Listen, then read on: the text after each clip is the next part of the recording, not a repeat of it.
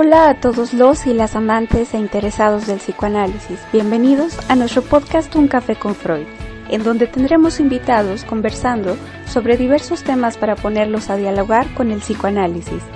Recuerden seguirnos a través de nuestras redes sociales, Facebook, Instagram y Twitter.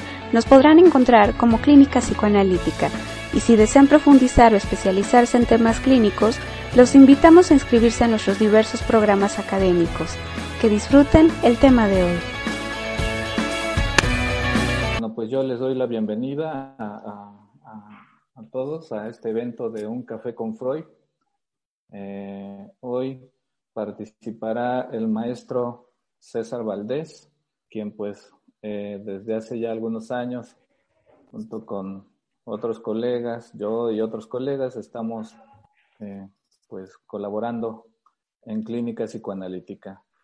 Un café con Freud, pues ha sido un proyecto que inicialmente, pues, eh, eh, promovía ¿no? la, lectura y desde luego que estamos por eh, ir haciendo cada vez más, ir ampliando actividades académicas con el fin de, de difundir el psicoanálisis. Y pues bueno, maestro, te voy a presentar quién es el maestro César.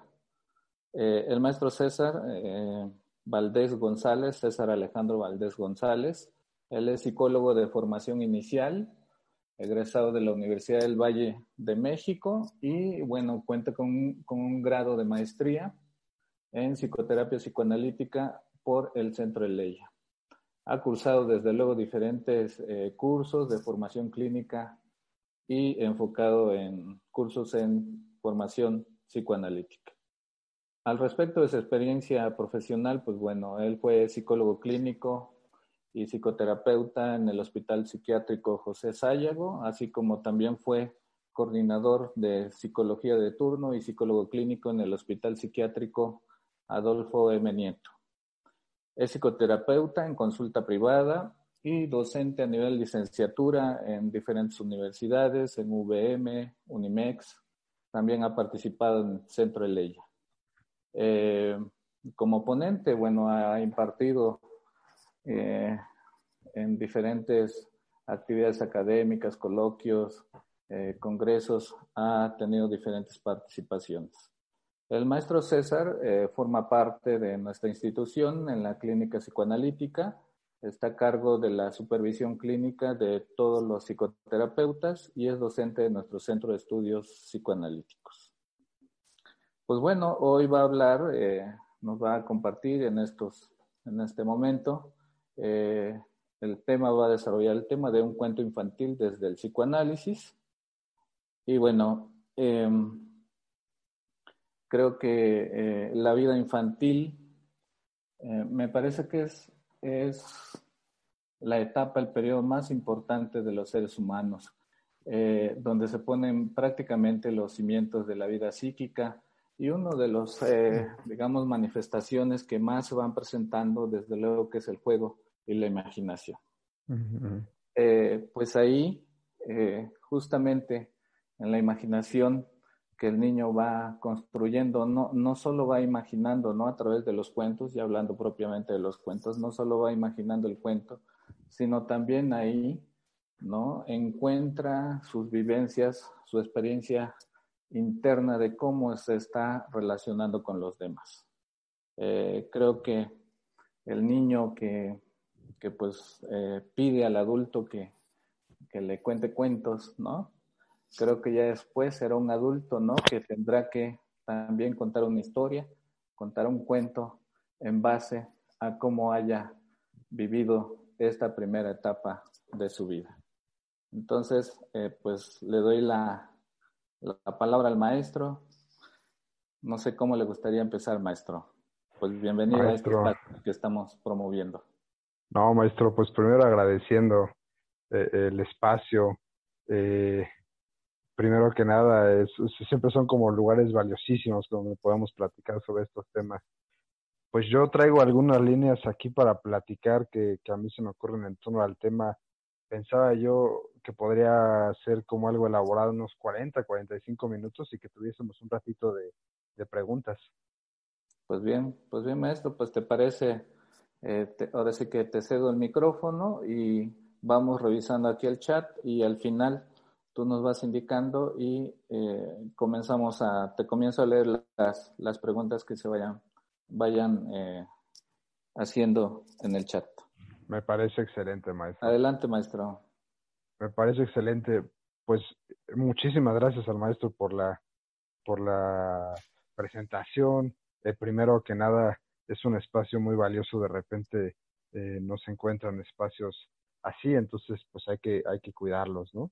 Eh, yo agradezco mucho la invitación al maestro. Yo trabajo ahí en la clínica, como bien decía, entonces, eh, pues a mí me gustaría mucho platicar algunos puntos que yo traigo como pensados, digamos, como una pintadita, como una embardadita, lo que pudiese ser eh, la relación entre psicoanálisis y la literatura, y específicamente el cuento, el cuento infantil, eh, alguna de sus funciones, eh, una cosa somera, ¿no? una cosa de embarradita.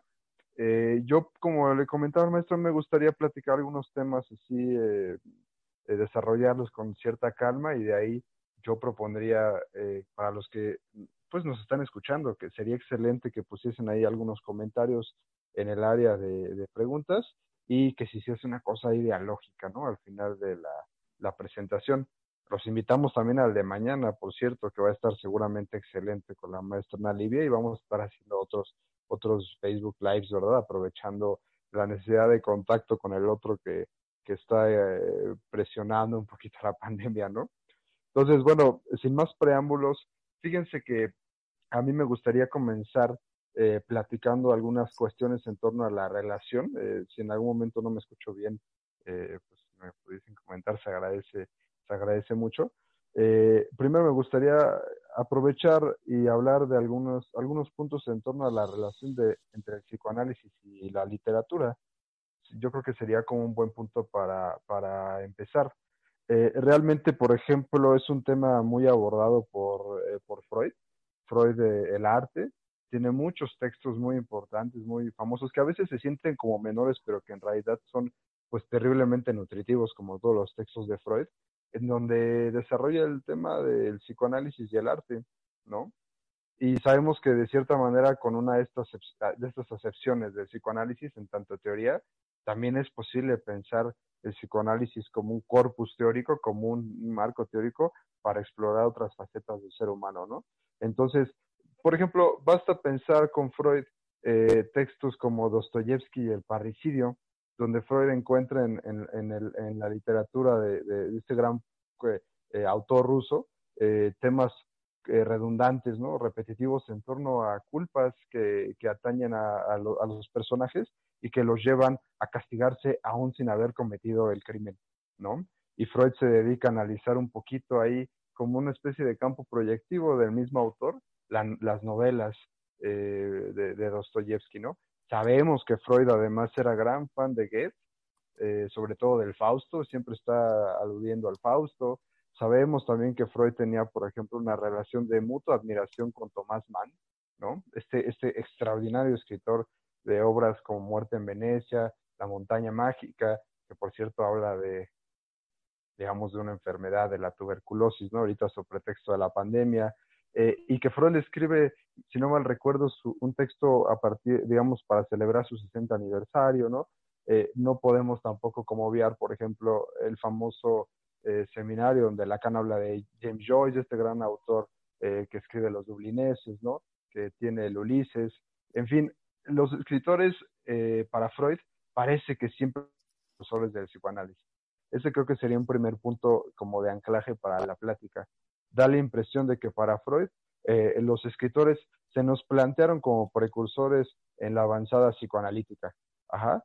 Incluso, por ejemplo, Colette Soler menciona, eh, creo con, con, una atinada claridad, que si Freud llamó, eh, por ejemplo, esta fantasía fundante de la infancia, la novela familiar, o agarra el complejo edípico, ¿no? Agarra el complejo edípico, que sabemos que está tomada de la mitología griega, pero fundamentalmente de la obra de teatro de Sófocles, lo toma como una fantasía fundante del psiquismo, pues es justamente porque parece que Freud nos da a entender que el inconsciente tiene una estructura novelada o, como una especie de estructura literaria, ¿no? O, al menos se encuentra como unas analogías precursoras en la literatura de lo que va a ser el psicoanálisis, ¿no? Entonces, realmente creo que ese sería un primer punto que yo quisiera trabajar. Freud encuentra eh, siempre eh, una cosa de precursor eh, con la literatura, ¿no? Y hecho de, de, otra manera, también, por ejemplo, tiene textos muy famosos donde aborda el tema de la literatura. Por comentar alguno, ahorita yo les recomendaría, digamos, el poeta el poeta, eh, el creador literario y el fantaseo, que es un texto donde de hecho Freud comenta, comienza diciendo eh, que a nosotros, los que no nos podemos, no tenemos esta relación privilegiada con el lenguaje que sí tienen los poetas, pues siempre nos intrigó poderosamente averiguar de dónde nació esta maravillosa capacidad de creación de los poetas, ¿sí? Si al menos, dice Freud, pudiésemos descubrir en nosotros algún modo afín de poetizar, pero fíjense que ahí en ese mismo texto bajito, Freud nos introduce al tema del juego, justamente. Dice, eh, no deberíamos, dice Freud en este mismo texto, no deberíamos buscar en el niño las primeras huellas del quehacer poético. Dice, todo niño que juega se comporta como un poeta, pues crea su propio mundo, dice Freud, en, el poeta, el creador literario y el fantaseo. ¿sí? Dice, todo niño que juega se comporta como un poeta, pues crea su, su propio mundo. Pensando de repente que poesía incluso viene como de una palabra griega, poiesis, ¿no? Que significa creación. Lo que dice Freud es, bueno, parece que hay algo ahí interesante en donde el autor eh, toma, eh, digamos, se va del principio de realidad y crea un mundo a partir de, la literatura y parece que podemos encontrar también estas primeras líneas directrices en el niño que juega, en el niño que juega que mueve eh, su mundo, ¿no? De ahí yo quisiera recalcar otro texto que también nos habla de, alguna manera ya eh, indirecta de la importancia que Freud va a ir encontrando en, los cuentos infantiles, ¿no? Bueno, no Freud, mejor dicho, autores posteriores van a ir encontrando los cuentos infantiles. Lea, es, es bien interesante leer Lo siniestro o lo ominoso, que es un texto donde Freud se dedica a investigar de dónde viene como esta sensación de, de lo siniestro, de lo terrorífico, y, lo hace sobre pretexto de un cuento, que no es un cuento infantil propiamente, pero es un cuento. Ajá. Toma de pretexto para explorar esto el famoso cuento del hombre de arena de Hoffman, que si ustedes ubican, pues tiene por ahí una canción de Metallica, y, y, digamos que narra, narra la historia de un chavito que está aterrado por una figura siniestra que aparece en un cuento eh, perdón, no en un cuento, sino como una especie de fábula, que le cuenta a la nana y le dice la nana que cuando él se porte mal, eh, es decir, la nana le cuenta como una especie de cuento terrorífico al protagonista, siendo niño, dice, cuando tú te portes mal, ¿sí? Va a venir un hombre malvado, que es el hombre de arena, ajá, y te va a hacer una serie de cosas como castigo. El niño le pregunta a la madre quién es ese hombre de arena, la madre le dice que no existe, pero le vuelve a preguntar a, la nana y le da una respuesta terrorífica, ¿no? Le dice, eh, dice, eh, el hombre arena viene en la noche, se acerca a tu cama, te tira arenas a los ojos, ¿no? Te los saca, los mete en una pequeña bolsita, ¿no? Y se los lleva a sus hijos que tienen picos encorvados como lechuzas y se comen tus ojos, ¿no? Freud encuentra como pretexto de este cuento la exploración de, una serie de cuestiones de naturaleza siniestra y ominosa que todos vivimos y que específicamente los niños viven. A mí me resultó como especialmente interesante pensar que eh, esto se lo puede decir uno a cualquier niño, ¿no? Si no te portas eh, bien, va a venir el ropavejero, ¿no? Y te va a, o sea, lo podemos, digamos, adaptar, ¿no?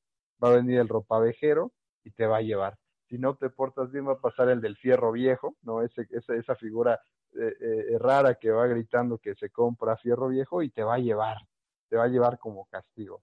Da una sensación al niño de lo siniestro y de alguna manera es un micro cuento que le podemos contar al niño eh, para darle una especie de alegoría, ¿no? Como una especie de fábula, como una cosa de si no te portas bien, algo terrible va a pasar, va a pasarte.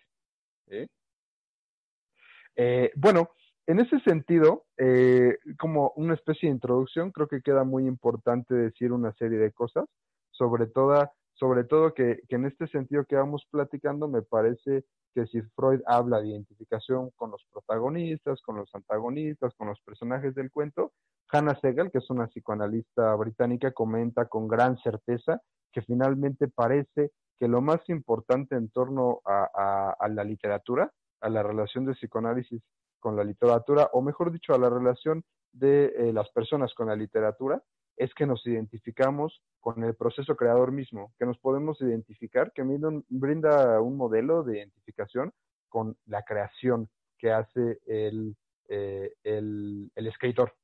En ese sentido, la, propuesta de lectura de, la idea de Freud con el poeta eh, y, los, y el fantaseo, el juego se plantea como un primer momento donde el niño se coloca identificatoriamente con el creador y puede crear su mundo, ¿no? Puede crear su mundo ese sería un primer punto a platicar.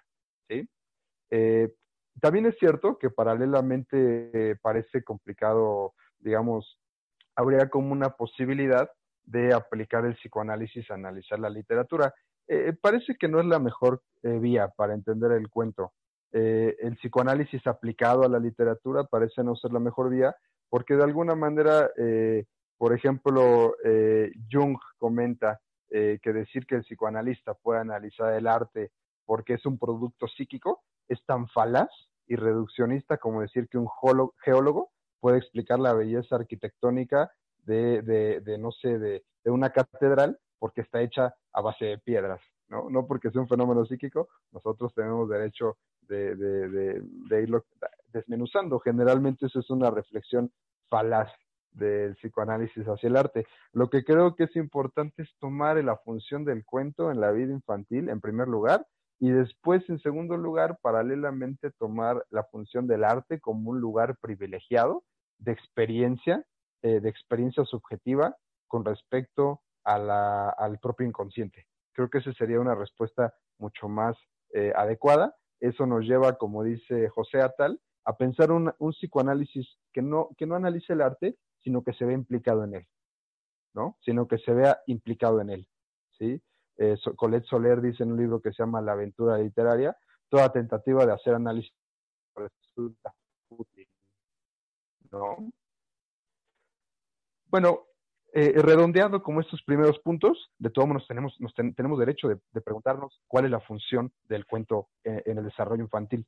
¿sí?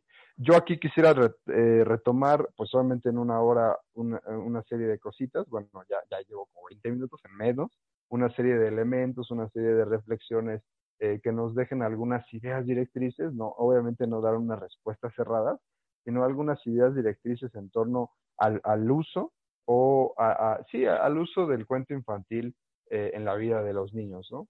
Entonces, para esto yo propongo tomar un, un texto como muy clásico, el de Bruno Bettelheim, Psicoanálisis de los Cuentos de Hadas, y después retomar un poquito como la relectura que hace Antoni Ferro sobre la función del cuento infantil, ¿no? Les platico un poquito como de, de, ambas propuestas y a mí me encantaría, a, nosotros como, como trabajadores de la clínica, nos encantaría, me atrevo a hablar por los demás, pues que comenten eh, y que se vuelva como una cosa agradable de diálogo y ojalá eh, sea llamativo para ustedes si ustedes han agarrado este texto que es como muy famoso, Psicoanálisis de Cuentos de Hadas, este texto efectivamente es un texto de psicoanálisis aplicado. Lo que hace Bruno Bettelheim es tomar el corpus teórico psicoanalítico y aplicarlo eh, a diferentes cuentos eh, clásicos, ¿no? Esos cuentos clásicos que él agarra generalmente son las versiones o de los hermanos Grimm o eh, a veces versiones un poquito como más, más posteriores. Pero a mí lo que me resulta realmente interesante y que creo además que es un terrible acierto, es un gran acierto, es que agarra los cuentos que se han mantenido para la posteridad. Es decir, no está asumiendo que el cuento se, se queda a, la posteridad, que se lleva a lo mejor por la cualidad literaria eh, eh, intrínseca o por otra serie de, cuestiones externas, sino porque a los niños, esos cuentos específicos, algo encontraron los niños que los han hecho inmortales de cierta manera, ¿no? Eh, de cierta manera, esta es una idea de Jan eh, esto es una idea de Jan Alush, la literatura va de la segunda muerte, ¿no? Entonces, Bettelheim toma estos cuentos infantiles que a los niños se les como inmortales. Es decir, no específicamente las versiones alemanas, no específicamente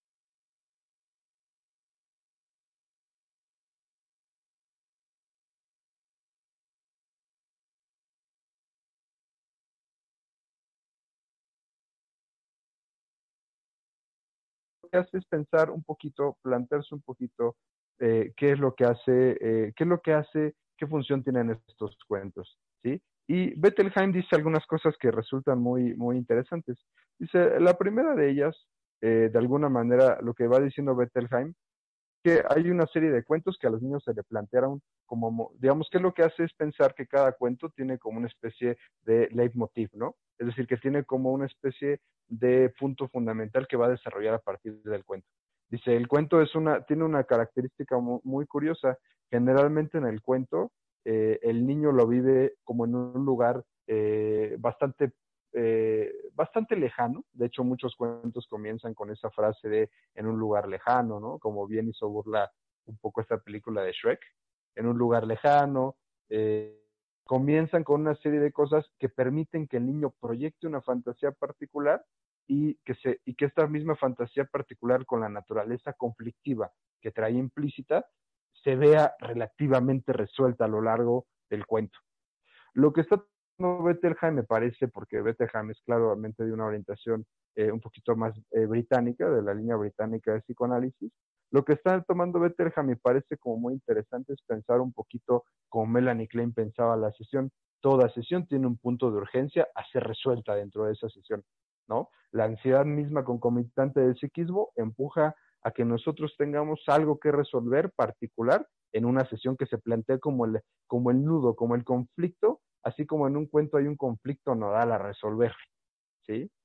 Espero, espero dándome, darme a entender. Un cuento tiene un conflicto nodal, nodal, perdón, entre antagonista y protagonista, de alguna manera estructural, simplificada, y de alguna manera Melanie Klein decía algo similar a la sesión el punto de urgencia en donde está anclada la y la ansiedad con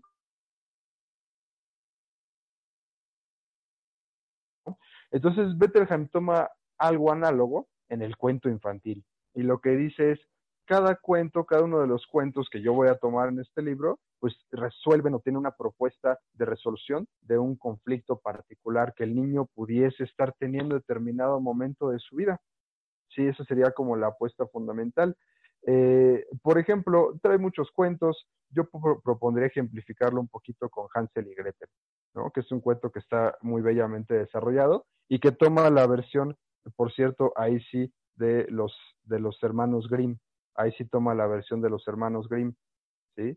Si ustedes se acuerdan de, de, Hansel y Gretel, no sé, creo que había una versión muy rara, una última versión muy rara, que salió con, con una película, pero, pero eh, tomemos el cuento clásico de Hansel y Gretel, eh, eh, pues narra la historia de unos están, se quedan despiertos pasada la hora de la noche y que escuchan al padre, al padre sumamente angustiado que está platicando con su madrastra, no es la madre, es la madrastra malvada, porque siempre dice, se permite la decisión en el cuento, ¿no? Nunca es mi madre, la mala, la, la bruja desgraciada, sino que es eh, la madrastra, porque se permite ahí más el juego de la agresión, eh, la madrastra convence al padre, le dice al padre, oye, no tenemos que comer, no tenemos que comer, ¿qué vamos a hacer en esta situación? Y convence al padre de que, lo, de que vayan a dejar a Hansel y Gretel al bosque, a medio del bosque, para que mueran de hambre. ¿no? Entonces Hansel muy astutamente eh, escuchan esta conversación Hansel y Gretel, Gretel le dice, oye Hansel, ¿qué vamos a hacer? Y Hansel muy astutamente guarda unos guijarritos blancos eh, en, su, en, su, en su, una bolsita de su ropa y entonces cuando los van llevando a medio del bosque para, para pues, dejarlos allá morir de hambre, pues Hansel va tirando estos guijarros y de esa manera pues, regresan a casa y la madrastra dice, ah, estos canijos regresaron y los vuelve a convencer al padre para este, dejarlos en, en el bosque, pero esta segunda ocasión, tristemente Hansel no tiene chance de agarrar los guijarros y toma eh, migajas de pan porque le dice el padre, como en una cosa como de benevolencia y culposa, le dice el padre a la madrastra, oye, dales aunque sea un panecito, y la madrastra le hace un pedazo de pan. Hansel va dejando las migajas para buscar el camino de regreso a casa, pero sorpresa, en, eh, eh, digamos, las aves que están en el bosque pues se comen eh, las migajas de pan y los pobres niños se ven perdidos en medio de un bosque tenebroso y con muchísima hambre porque no habían comido pues, desde antes, no habían comido desde antes de, digamos, de, de, haber sido internados en el bosque, ¿no? Entonces finalmente, después de mucho vagar, eh, parece que Hansel se plantea como una figura más fuerte que Gretel en el cuento. Le dice, no te preocupes, hermanita, pues vamos a lograr eh, encontrar el camino de regreso a casa, pero no lo logran. Finalmente, en medio del bosque encuentran una casita de turrón con ventanas de azúcar, panecito, tienen mucha hambre, tienen mucha hambre, y entonces, eh, digamos que Hansel y, Gretel comienzan a devorar la casita de turrón, pudiesen haber detenido en ese momento, pudiesen haber dicho ya comimos, podemos seguir nuestro camino, pero el hambre eh, voraz los lleva a comer más y más de la casita, despiertan a la bruja y la bruja a su vez había construido esa casa para eh, atraer niños y después engordarlos y devorarlos, ¿no? Entonces le, empieza, los, los atrapa, mete a Hansel a una, a una, este, pues una, digamos, lo encierra pues, lo encierra, le da de comer, pero las brujas, pues todos sabemos por el folclore, las brujas tienen excelente olfato, tienen esas narices fálicas, ¿no? Esas narices fálicas tienen excelente olfato, pero tienen terrible vista. Entonces Hansel le dice, no estoy engordando, eh, y, le, y, en realidad sí está engordando, pero cada vez que la bruja le pide que saque un dedo para ver qué tan gordo está, pues Hansel saca un huesito de pollo y entonces la bruja dice, ay, todavía está muy flaquito para comerlo. Así la engañan un tiempo hasta que finalmente la bruja se desespera y dice, le dice a Gretel, prende la estufa que voy a devorar a tu hermano, esté como esté, ¿no? Y, Gretel eh, eh, prende la estufa eh, y se le ocurre decirle a la bruja, oye, no sé, no sé saber bien si ya está bien el, el calor para que tú comas a mi hermano. Y lo que hace en ese momento, cuando la bruja le dice, ay, niña tonta, yo te, no puede ser que no sepas checar una estufa, la empuja y la bruja muere, muere eh, quemada, ¿no? Es, un poquito ahí como incluso eh, gráfica la descripción en el cuento de los hermanos Grimm, muere quemada, ¿no? Muere quemada y entonces Gretel libera a Hansel y se ponen ya con la calma de, la, de, de esta segunda figura escindida de la madre mala muerta, se ponen a buscar, eh, digamos, en la casa y encuentran joyas, encuentran joyas. Eh, finalmente, eh, logran encontrar el camino de regreso a casa y cuando llegan la madrastra había fallecido de una causa que nunca te aclara el cuento y Hansel y Gretel con las joyas que tuviesen eh, hubiesen agarrado de la, de la, del lugar, digamos, de la bruja, de la casa de la bruja, viven, pueden comprar comida con su padre y ya pueden comer en casa. Es un cuento muy lindo, un poco siniestro como todos los cuentos infantiles, sobre todo de los hermanos Grimm, pero, por ejemplo, si ustedes van notando, y aquí a, parafraseo muchísimo a Bettelheim, van notando hay un elemento repetitivo en toda la historia. Y ese elemento repetitivo sobre todo gira en torno a la voracidad oral.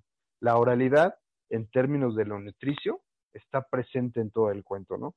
Entonces, Bettelheim, la idea que hace un poquito es un análisis del cuento propio, ¿no? Lo que dice es, Hansel y Gretel eh, son unos, unos niñitos muy curiosos pero que además tiene una madrastra mala, que claramente es la madre cindida, ¿no?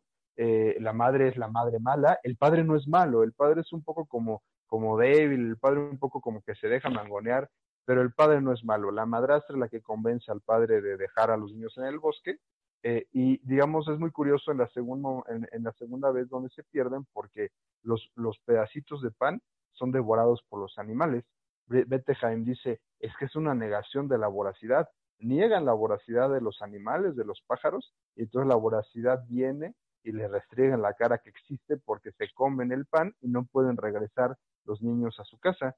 Finalmente, también con la casita de turrón, la voracidad es lo que hace que despierte la bruja mala, ¿no? Eh, y la bruja mala también vuelve a tener como este elemento de intensa voracidad oral. La bruja mala devora niños, es decir, la voracidad regresa retaliatoriamente, digamos, sádicamente, ahora a devorar a los niños que habían devorado la casita de turrón. ¿Cuál es la idea de Bettelheim para ponerlo en un contexto eh, general? La idea de Bettelheim es que el niño que lea este cuento o lo escuche, ¿sí?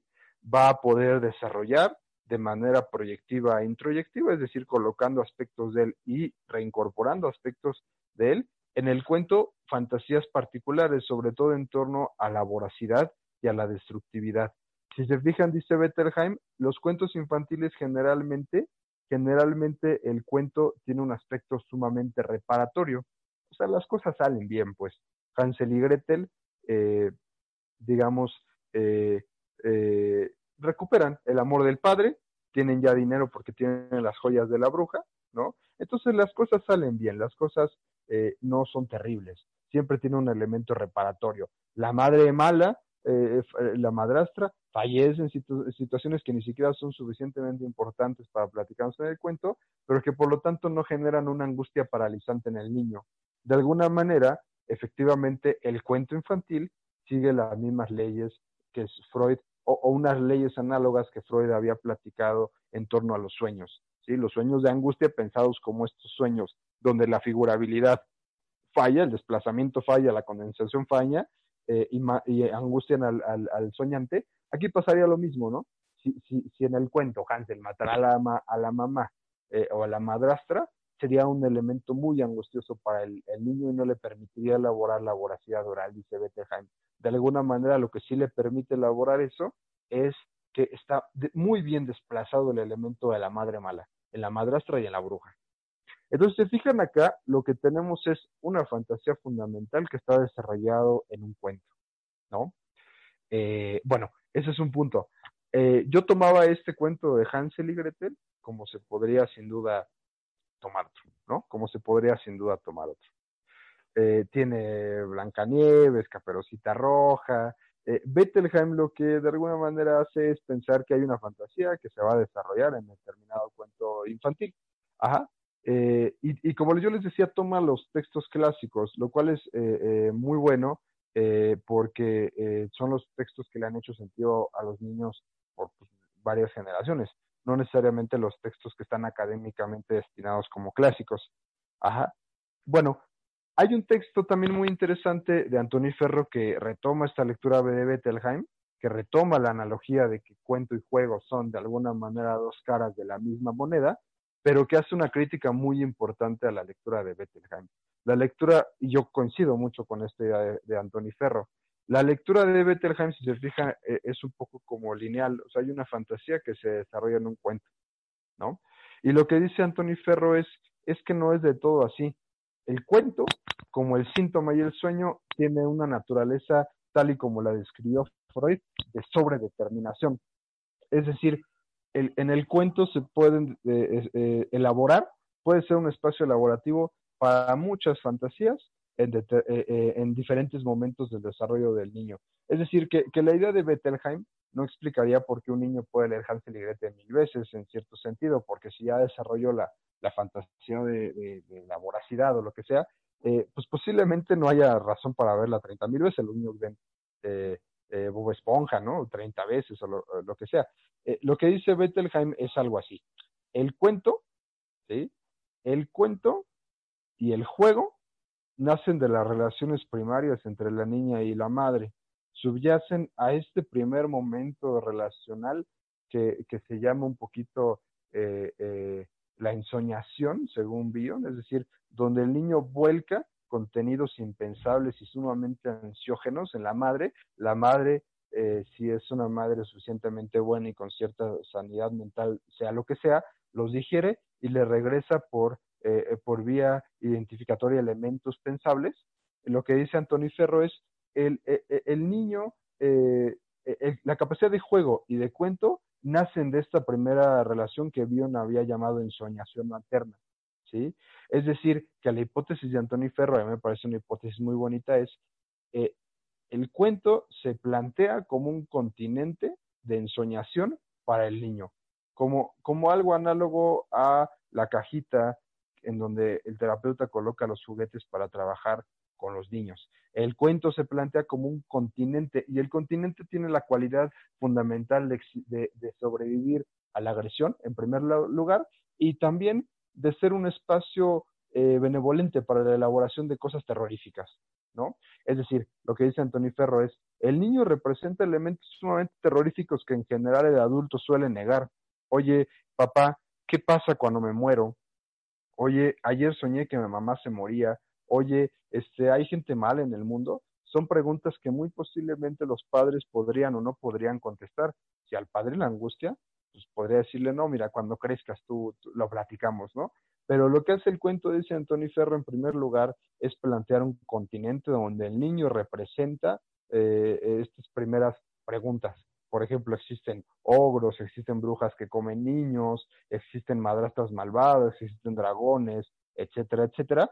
En primer lugar, entonces sí hay como la posibilidad de representar con contenidos eh, terroríficos, que muy posiblemente a veces no encuentran eco en las, las preguntas están, pero muy posiblemente a veces no encuentran eco en las respuestas de los adultos.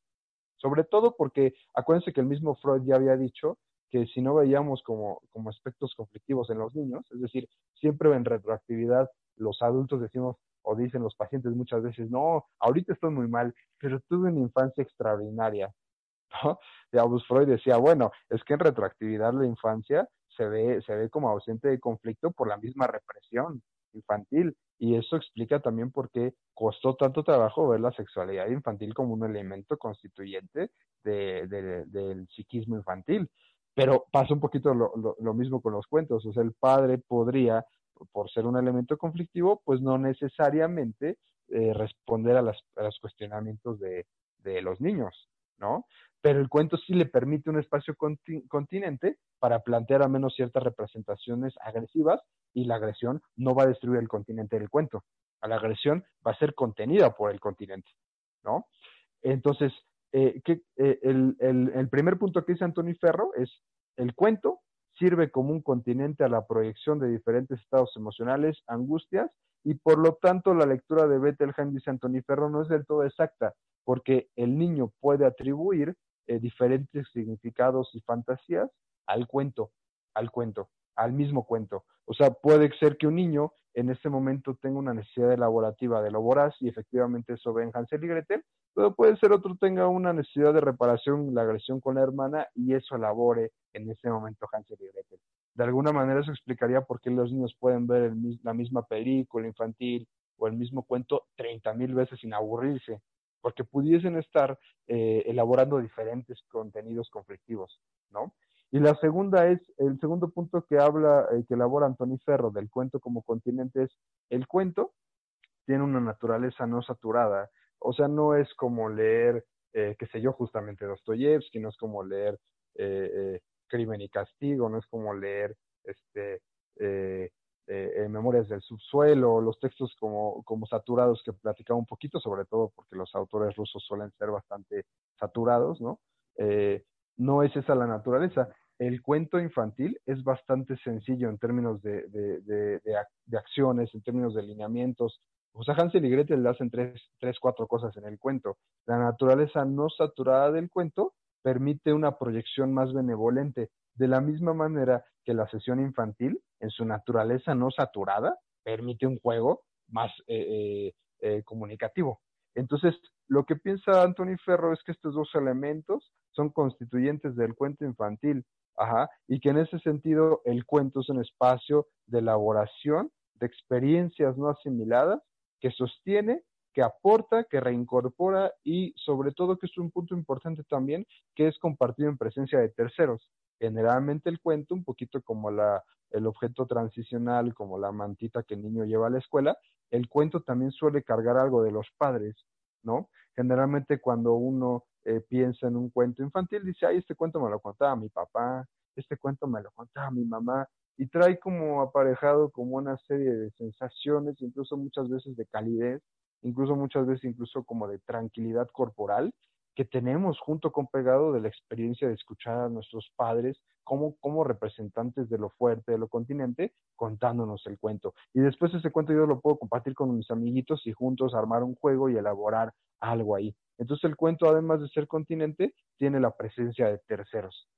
¿sí? Entonces, eh, eh, así, el niño pequeño que está lidiando con ansiedades que le sobrepasan, por ejemplo, los celos edípicos, fantasías agresivas contra la madre, por ejemplo, en el cuento de Hansel y Gretel representado en la madrastra mala, ajá, preguntas sobre la vida y sobre la muerte, ajá, suelen encontrar estos niños en los cuentos infantiles espacios continentes de elaboración para dar cierto sentido necesario y posible en ese momento a dichas angustias, Entonces los cuentos clásicos se nos presentan como guiones no saturados donde los pequeños pueden volcar e intentar resolver dichas ansiedades, representar miedos profundos, y tener una cierta capacidad de sentir remedio al final del cuento. En general los cuentos este, eh, infantiles tienen finales felices, relativamente felices, donde existe cierto monto de reparación con respecto a, eh, a los cuentos, ¿no? Entonces, más o menos en general, eh, esta sería como la, la, idea eh, que yo traigo para platicarles en este Facebook Live, más o menos, ¿no? Más o menos. Yo, yo lo que propondría, si, si, si el maestro Julio me hiciese el enorme favor, yo espero que haya, o también yo creo que yo podría abrir por acá mi Facebook, ¿verdad? Pues sería como, como dedicarle un ratito a platicar, a dialogar, dependiendo un poquito de lo que haya salido, ¿no? De inquietudes eh, eh, en la gente que nos esté viendo, ¿no? Que tenga como el chance ahorita el interés de, vernos. Espero que les haya resultado interesante, ¿no? A ver, déjenme abrir mi Facebook en lo que, en lo que el maestro Julio me hace el favor de, de... Ah, ya, ya regresó el maestro Julio. Yo, yo propondría, a ver, ¿no? Una cosa sí. a ver si hay algún sí. comentario, espero que sí, ¿verdad? Sí. Aquí la pues saludamos a la doctora Liliana. Está conectada, te estaba escuchando. Ah. Eh, sí. Y ella dice, bravo, un aparato para pensar un aparato para soñar. Ferro es el autor. Necesitamos un aparato para contarnos cuentos. Sí. ¿Qué te hace pensar, maestro? Bueno, primero un, un saludo a la, a la, doctora. Siempre es un gustazo saludarla, ¿no? Siempre está aquí muy cercana de nosotros sí. en la clínica. Sí. Y yo creo que efectivamente la analogía del cuento como un espacio de ensoñación es una idea como muy eh, bioniana. ¿no? Efectivamente, siempre estamos necesitando espacios para poder ensoñar las experiencias crudas y, y, y, y digamos, eh, eh, reales que tenemos, ¿no? Por ejemplo, ahorita en momentos de, de, la pandemia, por ahí leí un articulito que decía que también justamente, eh, por ejemplo, hemos recuperado con mucho de la importancia del arte como espacios de ensoñación, ¿no? Ahorita durante la pandemia. Y de la, siempre estamos buscando espacios eh, necesarios para la digestión de experiencias emocionales que nos sobrepasan, porque de hecho es un tema que nos acerca muchísimo a, a lo traumático, ¿no? Por ejemplo. Sí, sí. De hecho, hemos, hemos estado soñando más, ¿no? O, o, los sueños también se han hecho como mucho más, este, eh, obviamente pues depende, ¿no? Lo que uno ya traía, pero yo he notado, al menos esa ha sido mi experiencia, que mis pacientes han tenido sueños más este, eh, grotescos, como más este, fragmentados, como menos simbolizados. Eh, pero yo, yo coincido mucho con ese comentario de la doctora. Eh, sí, está, está muy padre esa, esa, idea del cuento como un espacio de continente para poder eh, pensar Dice un aparato para contarnos cuentos, ¿no? Uh -huh. Sí. Sí, sí, por ejemplo, hay un librito que yo recomiendo al público, ¿verdad? Que se llama, es de Christopher Bolas, que se llama eh, Ser un personaje. Bueno, yo creo que así ha de estar traducido, que finalmente lo que dice es que si también Freud encontró una analogía entre literatura y psicoanálisis, es porque, eh, porque la experiencia psicoanalítica al final acaba partiendo de que toda experiencia que el paciente platica en el consultorio es en consistencia similar a la literatura y al sueño.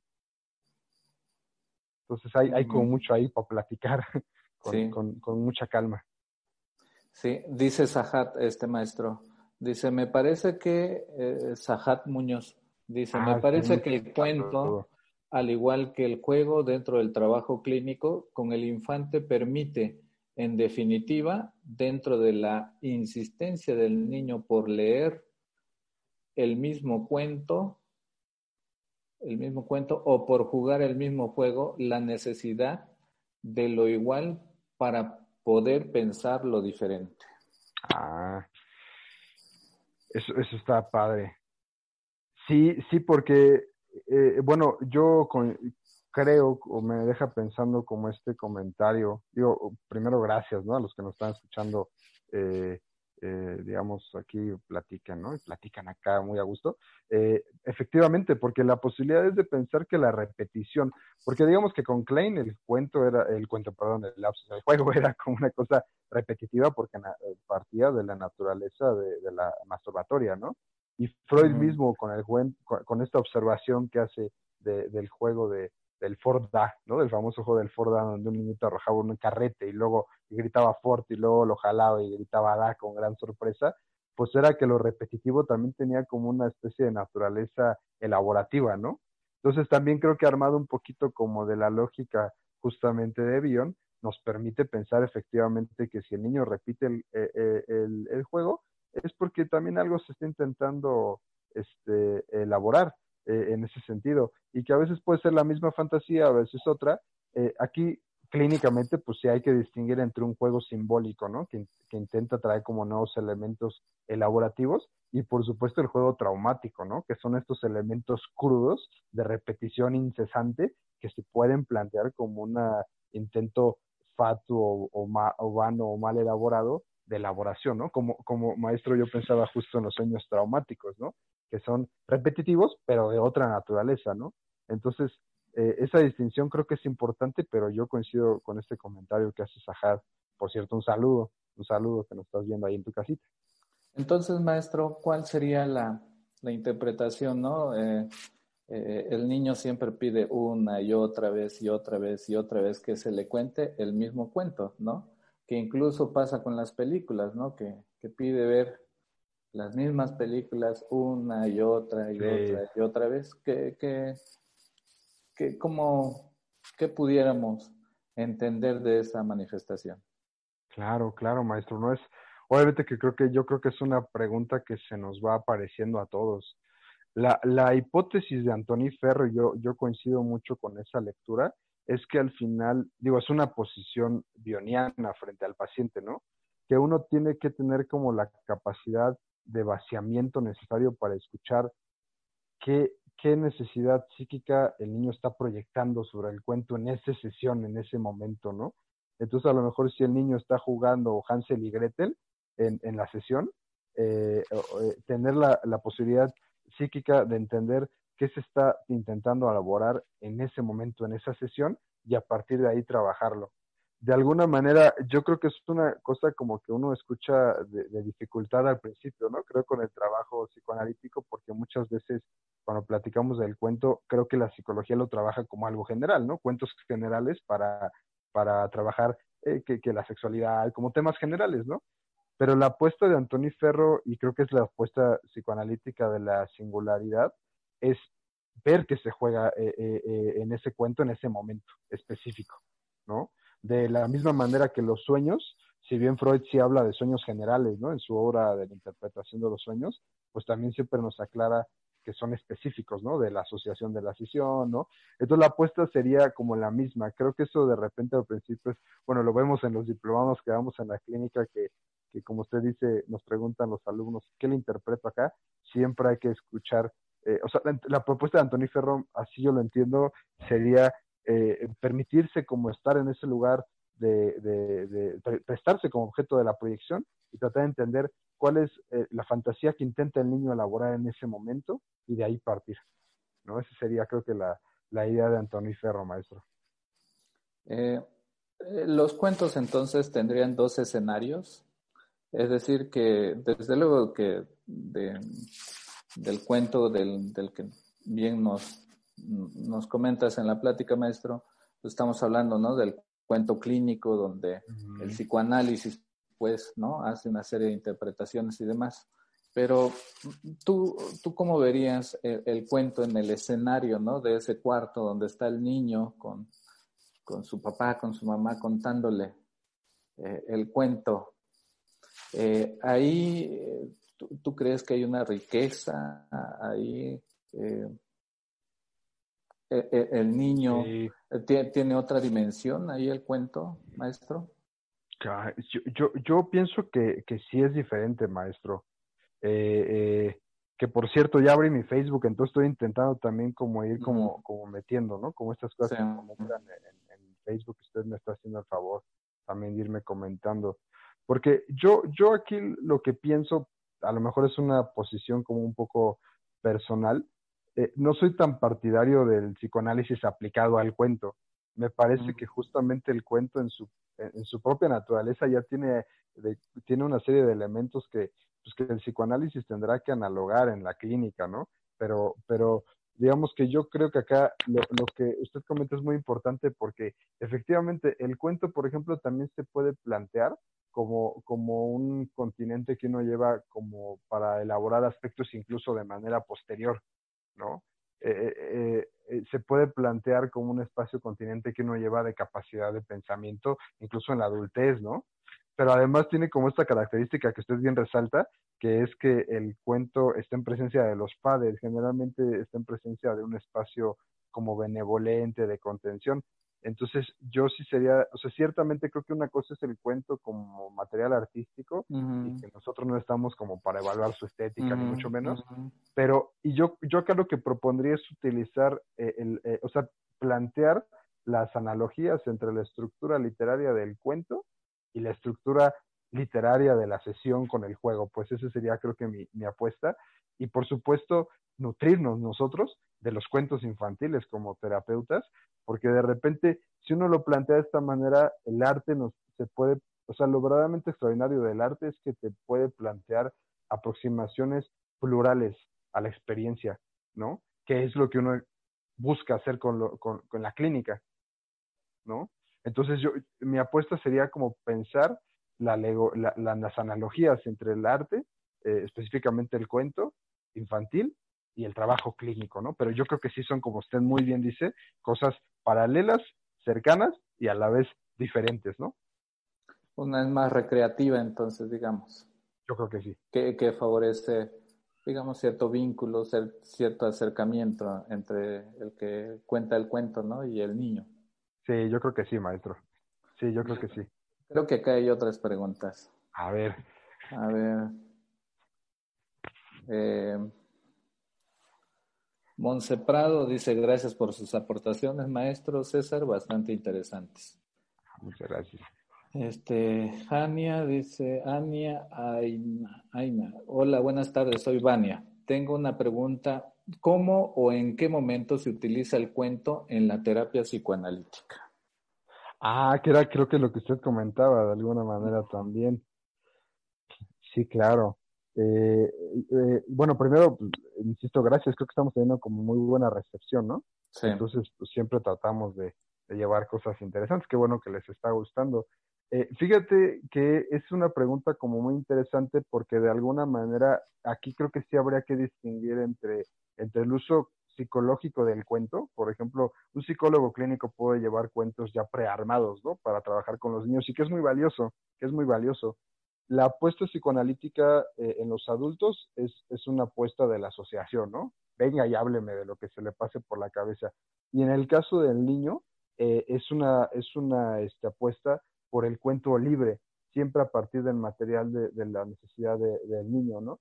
Entonces, de alguna manera, no es que se introduzca en el psicoanálisis el cuento así directo, pero si lo pensamos con, con, calma, no es por ello que no se introduzca, porque el niño puede eh, eh, pensar, eh, no, oye, este, fíjate que fui a ver Avengers, ¿no? Y entonces, pues me dejó pensando Thanos, porque pues el virus también va a dejar, ¿no? La mitad de la gente muerta, y entonces yo me quedé pensativo, o sea, es decir, el cuento hace como su introducción en el espacio clínico y, inclusive la apuesta que yo, que yo traía un poquito como con la plática es la estructura misma de la sesión se plantea análoga a la del cuento. Si el niño arma su historia y entonces hay eh, soldados y caballos, ¿no? Y entonces tienen una pelea.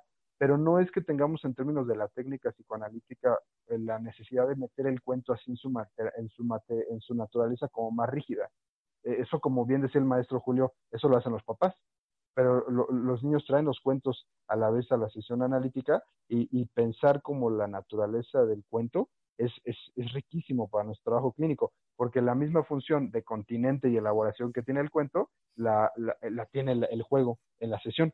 Y en ese sentido, entender ambas, pues nos nutre, ¿no? De repente hoy en día uno escucha como terapeutas que a lo mejor ya no les gusta mucho leer literatura o, cosas así, y pues realmente si uno se cuestiona, pues qué tanta pluralidad de experiencias pueden tener, ¿no? Porque al final hay una experiencia. Pero no es que se meta el cuento así directo, eh, creo que yo te respondería un poquito eso, no desde psicoanálisis, es muy valioso hacerlo, a lo mejor desde psicología, ¿no? Pero sí, de todo los cuentos caen, incluso en pacientes adultos, ¿no? El otro día un paciente me contaba que estaba viendo Death Note, ¿no? Este anime de un cuate que escribe en un, en un, este, un cuaderno la gente que odia y entonces la gente se muere. Y me empieza a narrar que se le metió alguien en la gasolinera y que él dijo, ojalá tuviese una de estas libretas mágicas para matarlo. Y entonces la sesión se fue elaborando a partir de, de, esta fantasía de omnipotencia de su pensamiento de qué padre sería matar a la gente que hace mal en el mundo, ¿no?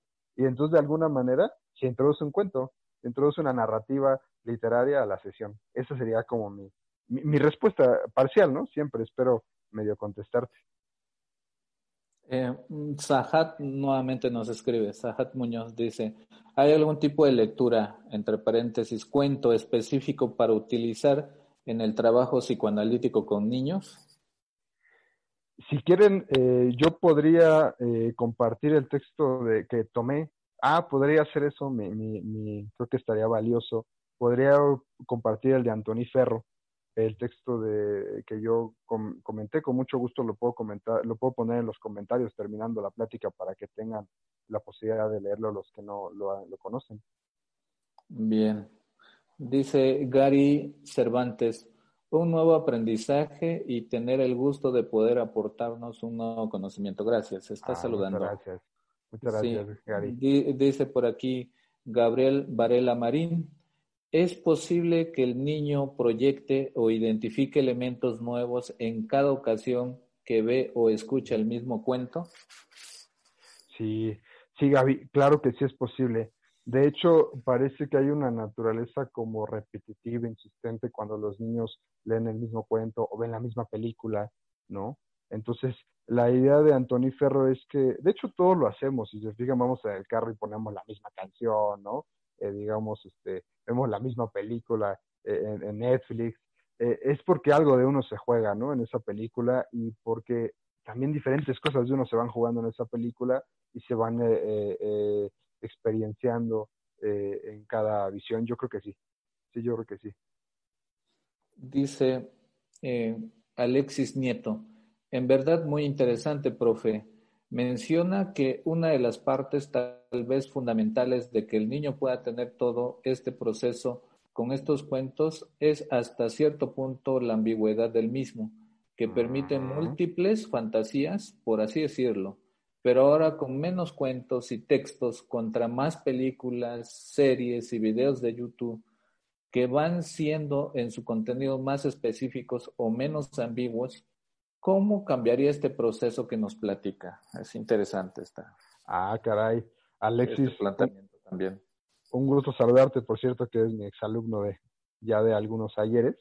Eh, eh, como dice el maestro, está bien interesante tu, tu, tu pregunta. Habría una primera respuesta, eh, yo pienso, para plantear como algunas directrices como de, de respuesta en donde efectivamente todo, todo arte, y esto es una idea, por ejemplo, de José Atal, José Atal dice que el artista tiene un proceso de metamodelización, o sea, que toma como elementos de, de muchas cosas y crea una, un tercer elemento nuevo, ¿no? Y que eso es lo que tenemos que aprenderle al arte o sea, esta, esta multiplicidad de, de, puntos de vista sobre, sobre lo mismo, ¿no? Eh, es decir, que una, un escritor con gran presteza puede hablar de una moneda y hacerlo un cuento, como hizo Borges con el Sojar, ¿no? Eh, puede hablar de algo eh, muy absurdo, como de una mujer este, yendo a hacer las compras, como lo hizo este, este cuento de Catherine Mansfield de Éxtasis, y con ello hacer una, un cuento extraordinario, ¿no? Por brindar una nueva perspectiva. Eh, e, eso creo que es muy valioso de lo que dices. Después lo que dices es, es una pregunta que creo que hasta valdría la pena, ¿no? Como hacer un Facebook Live de eso, porque eh, efectivamente eh, yo pienso que mm, habría una primera respuesta rápida que es pensar que las fantasías, eh, tal y como Freud lo planteaba en el sueño, encuentran lugares de, para donde agarrarse, ¿no? De lo externo. Yo creo que esa es una primera respuesta, o sea que las fantasías se pueden hoy ver eh, en series de Netflix que ven los niños, incluso yo pienso mucho, por ejemplo, en el caso de los videojuegos. Los videojuegos hoy en día tienen una narrativa muy compleja, ¿no? Ya no es como los que uno jugaba, ¿no? De donde pasaban tres cosas y uno acababa los diez niveles y ya, ¿no? Los videojuegos traen incluso luego unas mitologías muy complejas que también se pueden prestar, me parece, a veces como, como algo análogo a lo que antes eran los cuentos infantiles. Eh, eh, pero también ciertamente creo que es una respuesta parcial, porque yo sí tengo la impresión de que, de que la gente, o sea, que sí están cambiando la relación con los sujetos con respecto a su propia capacidad de acceder a su subjetividad. Yo sí tengo esa impresión. Si quieres un texto, algo donde lo platique, por ejemplo, George Steiner, que es un filósofo, tiene un texto donde dice, los pacientes de hoy no son los de Freud, ¿no? Los pacientes de Freud llegaban y le platicaban que habían leído Madame Bovary, que no sé qué, y hoy en día los pacientes pues, nos platican como de la Rosa de Guadalupe, ¿no? Que no es, no es una cosa como de más o menos, no es una cosa de que, de que haya algo, algo superior o inferior en términos de la cultura, pero si de alguna manera estamos diciendo que el arte acerca posibilidades del psiquismo, de nuevas experiencias, sí creo que de repente hoy sería difícil pensar, sería difícil negar que tenemos pacientes cada vez más concretos y cada vez más eh, del acto, ¿no? Del acting, pacientes eh, que, que, están mucho más metidos en cosas así de me, hizo enojar a mi vecino y le fui le rayé el carro, es decir, con menos posibilidades de digerir la experiencia. Entonces yo, yo creo que sí hay algo de eso así muy, puntual, ¿eh? ¿eh? Qué buena pregunta, está muy, muy buena para platicar un buen rato. Te agradezco eh, la pregunta, Alexis. Aquí otro comentario también muy interesante de la doctora Liliana Hernández. Y el cuento como una envoltura, siguiendo la, la, idea de Ansiu del yo piel. Entonces el cuento brinda esas funciones del yo piel. Claro. Sí, claro, Lili. De nuevo, gusto saludarte siempre. siempre, además, eh, sí, sí, como una cosa de contención, incluso, ¿por qué no decirlo? Eh, eh, corporal, ¿no? Corporal. Yo creo que sí, yo creo que sí. Eh, además, el cuento permite también movilidad corporal en muchos momentos. El cuento como un continente, sí. Eh, yo coincido con este comentario muchísimo. Gabriela Santiago, claro. También en el adulto el cuento como herramienta para elaboración. Mujeres que corren con lobos de Clarisa Pincola. Sí, sí, sí.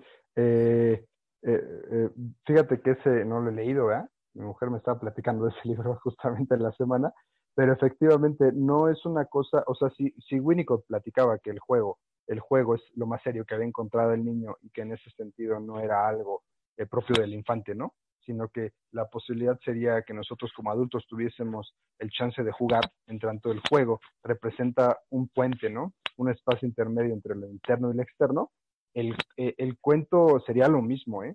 Sería lo mismo. Eh, eh, eh, por eso yo comentaba, y no era una cosa como de cultura como algo superior o sublime, como de repente Freud sí lo trabaja, sino que de repente la gente que generalmente es cercana, no necesariamente, no, obviamente, ¿no? Pero al arte o espacios como, como de cuentos adultos, por ejemplo, suelen ser gente que a, ver, a lo mejor tiene como más posibilidades de ver diferentes vértices del mismo hecho, ¿no? Eh, eh, entonces, yo también creo, como dices, está muy padre ese ejemplo. No solo los cuentos, eh, y cuando decimos cuentos, ahora ampliémoslo al término de narrativas, ¿no? No solo los, los cuentos, sino también los cuentos para los adultos, ¿no? Pensaba yo ahorita en un paciente, a lo mejor es una buena reseña, que ahorita acabo de tomar en consulta privada, que está clavadísimo con la obra del Fausto, ¿no? Del Fausto de Goethe, porque él se llama así. Entonces, este cuate quiere dedicarse al cine, es un chavito que está estudiando cine en la universidad y las sesiones de inicio han girado en torno a sus películas favoritas, por ejemplo, ¿no? A sus películas favoritas y a, y a las lecturas de, del Fausto que está haciendo de Goethe. No porque a mí me, no me no porque yo me confabule pues con, que el hecho de que sea como alguien que le guste leer, sino porque efectivamente es una narrativa análoga al cuento infantil. A lo mejor él no me dice, oye, ayer mi papá me contó Hansel y Gretel, pero me dice, oye, este, fíjate que ayer estuve leyendo el Fausto y me quedé pensando, me acordé cuando yo era niño y creí que era todopoderoso y creí que mi mente podía hacer lo que yo quisiera, por eso me encantó el, libro. Entonces, ese es un muy bonito comentario. Acuérdense que jugar en términos de Winnicott es algo que nosotros como terapeutas pues tenemos que hacer. Eh, ese sería como la apuesta, ¿no? Porque jugar tiene que ver con esto que Bion después llamó visión binocular, que es tener un ojo hacia la realidad externa y un ojo hacia la realidad interna. Esa es la posición psíquica que necesitamos para trabajar con los pacientes, niñitos y adultos y de todos lados. Comenta la maestra Montserrat Bolaños. Pacientes metidos en otros refugios psíquicos. Claro. Eh, saludos, amiga y maestra de acá de la institución también. Efectivamente, pacientes que para evitar vivir como se, eh, cuestiones de la angustia o también cosas externas que los lleven a pacientes a, a, a cuestiones internas, están como en un refugio semejante al, de una tortuga, al de un caracol, ¿no? Que es un concepto muy bonito eh, clínico que comenta eh, la maestra Montserrat, quien es también aquí maestra y amiga personal, ¿no? Eh, sí, sí, sí, sí. Fíjense que es, es, una cosa compleja como de la clínica actual. pacientes del acto, pacientes que ya no tienen como mucha posibilidad de sentir que, lo, que ellos se juegan en lo, en lo de afuera, que finalmente es el juego, ¿no? Entonces, eh, eh, sí hay una clínica ahí como de gran complejidad que nos estamos enfrentando, eh, que vale la pena y que sale sobre texto del cuento, por cierto. Bueno, pues agradecemos muchísimo su participación eh, y sus comentarios. Espero realmente que haya resultado llamativo. Mañana, eh, yo creo que el maestro Julio ahorita comenta, mañana hay otro Facebook Live que seguramente estará excelente y estaremos haciendo más les agradezco a todos.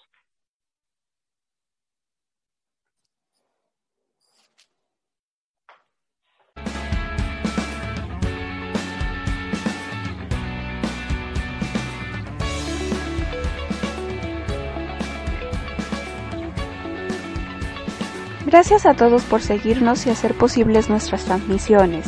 Somos Clínica Psicoanalítica en un café con Freud. Hasta la próxima.